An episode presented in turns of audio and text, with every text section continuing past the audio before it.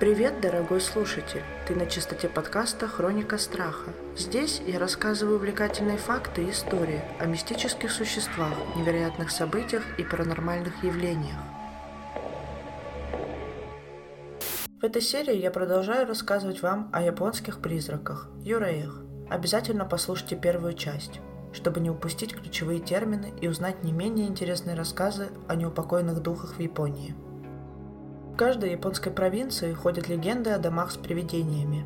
Янари – это термин, обозначающий особый тип дома с привидениями, который трясется и стонет без всякой ведомой причины – они были популярны в период Эда, когда газеты сообщали о местных Янаре, которые впоследствии становились достопримечательностями для туристов, поскольку любопытные отчаянно пытались увидеть настоящее сверхъестественное явление. Обычно в таких домах обитает сарей, подвид юрея, который напоминает собой полтергейста. Он часто гремит дверями и сотрясает стены период Эда ходила легенда Тадзима Насарей или полтергейст из Тадзимы. Тадзима – это провинция в период Эда. В современное время это префектура Хёга. Однажды неудачливый Ронин по имени Кида Гёбу забрел в Тадзиму. До него дошли слухи, что в городе есть Абаки Яшики, дом с привидениями, который долгие годы оставался заброшенным и безлюдным. Кида очень гордился своим мужеством и поклялся остаться в доме на ночь в качестве испытания храбрости.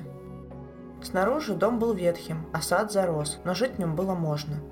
Кида взял свои мелкие пожитки, а именно дорожную одежду, постельное белье и два меча, которые он имел право носить. Придя в дом Абаки Яшики, Кида осмотрелся, поднимая пыль и тревожа паутину. Полы, покрытые татами, были старыми и кишили насекомыми. Бумага в окнах была рваная и желтая, а посуда ржавая. Проще говоря, Кида не нашел ничего, что могло бы вызвать ужас, Кида списал репутацию дома на сельские суеверия и застелил себе постель в главной комнате. Он провел свой день без происшествий, приготовил себе еду, принял ванну, выпил саке и закурил трубку. Все это заставляло его думать, что бояться нечего. Той ночью, когда Кида потушил свечу и забрался на свой футон, дом внезапно накренился и начал сильно трястись.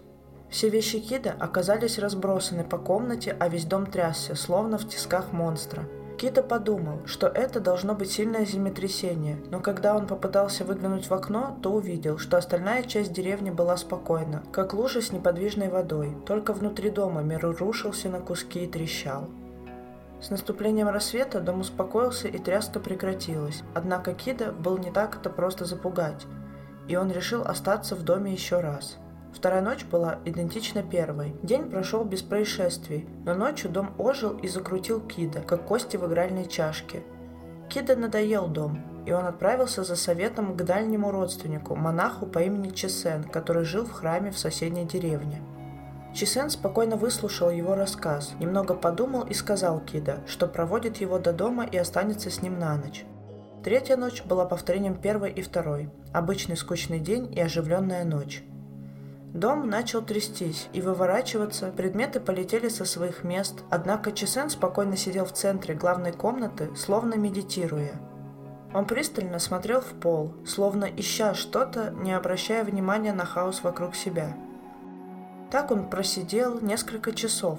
Внезапно, одним быстрым движением, Чесен вытащил короткий меч Кида, который тот прятал за поясом, и вонзил его в определенное место на татами, на полу. В тот момент, когда Чесен возил нож в пол, дом перестал трястись. Кровь хлынула из этого места, в которое ударил Чесен, запачкав татами. На этом было все. В доме было тихо. Оставив меч стоять вертикально на полу, измученный Кида и Чесен улеглись, чтобы немного отдохнуть. На утро они вытащили нож и подняли татами, чтобы посмотреть, что ранил Чесен. Это оказалась странная мемориальная табличка с надписью «Пронзающий глаза медвежий клинок». Чесен вонзил меч прямо в канзи глаз, и оттуда хлынула кровь. Выйдя из дома, они рассказали о случившемся жителям деревни, которые поведали им странную легенду. Много лет назад человек, живший в этом доме, убил медведя, забредшего однажды ночью из леса. Опасаясь гнева его духа, он приказал создать мемориальную доску и устроить медведю надлежащие похороны. Но, по-видимому, это было напрасно, потому что дух медведя вселился в человека, занял его тело и с тех пор бродит по дому каждую ночь. В доме видели много странных вещей, и никто не осмеливался там оставаться до Кида и Чесена, одолевших Сарея.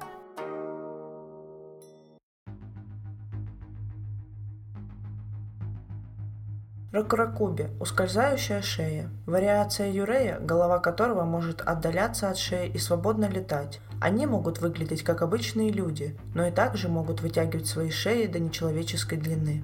По преданиям, рокорокоби выглядят как обычные женщины, когда на улице день. Однако по ночам, когда их тела спят, их шеи вытягиваются в невероятную длину и свободно бродят.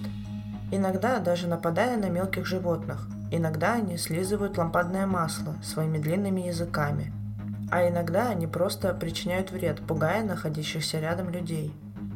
Один важный чиновник эпохи Эда однажды заметил, что масло в его домашних лампах исчезает с угрожающей скоростью и заподозрил, что одна из его служанок может быть одержима духом Рокорокуби.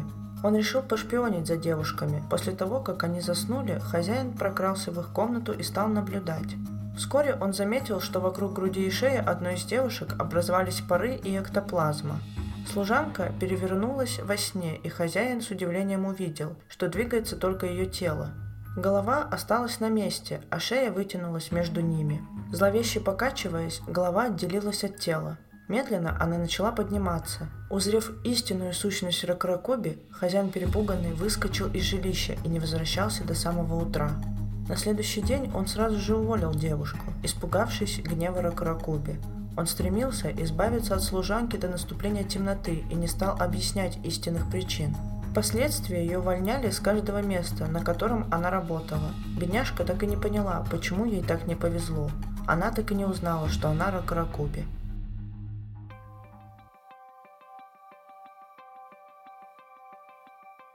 Старая сказка из провинции Тотами, префектуры Сидзуока, повествует о монахе, который сбежал с молодой девушкой по имени Оюцу.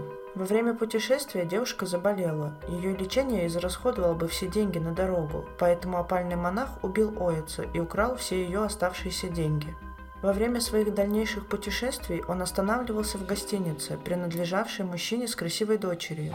Злой монах делил постель с дочерью трактирщика, и ночью ее шея вытянулась, а лицо превратилось в лицо Оицу. Она гневно обвинила его в убийстве.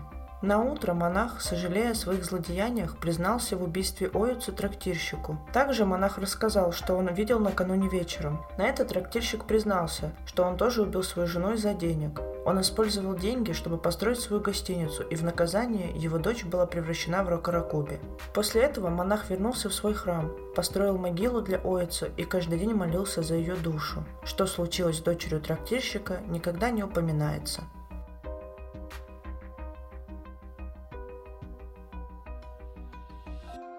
В Японии есть старые мосты, которые в просторечии называются Гатагата-баши – где гатагата является звукоподражанием для звука грохочущих деревянных досок. Со многими из таких мостов связаны легенды. Мосты часто – это способ пересечения границ, поэтому они нередко встречаются в сказках о якаях и юреях. К таким духам применялось прозвище Гатагата-баши, а затем придумывалась соответствующая легенда, чтобы придать имени некоторую романтику. В деревне Отзика в провинции Хида, современная префектура Гифу, жил человек по имени Канемон. Перед его домом был старый деревянный подвесной мост, который вел через горную долину в соседнюю деревню.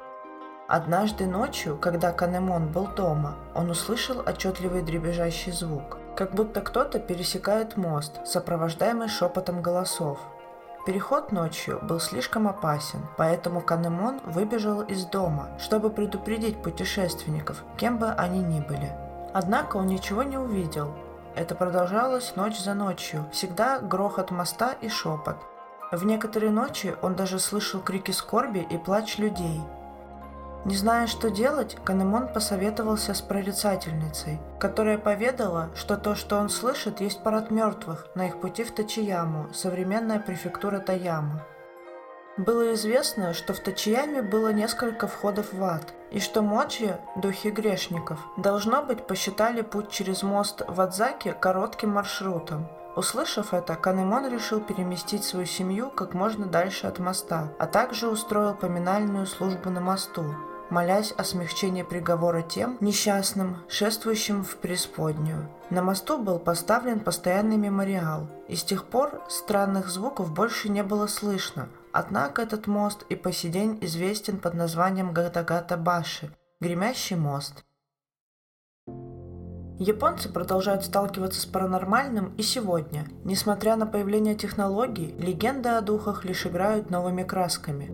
Например, очень распространены истории о пассажирах-призраках, которые просят отвезти их в пункт назначения, а затем таинственным образом исчезают, не заплатив за проезд.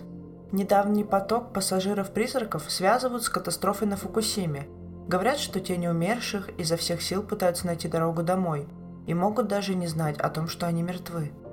Как известно, призраки в Японии не ограничиваются древними кладбищами и темными храмами. Любой современный житель Токио мог бы рассказать вам, что в токийских такси призраки встречаются чаще, чем в катафалках. Туннель Сендагая вьется под кладбищем храма Сензуин. Согласно городской легенде, на фоне колонн туннеля вырисовываются кричащие лица, и иногда по туннелю проходят синегами, духи-посланники самой смерти – Таксисты рассказывают байки о пассажирах, садящихся в машину, а затем бесследно исчезающих. Или о том, как мельком увидели женское или детское лицо в зеркале заднего вида.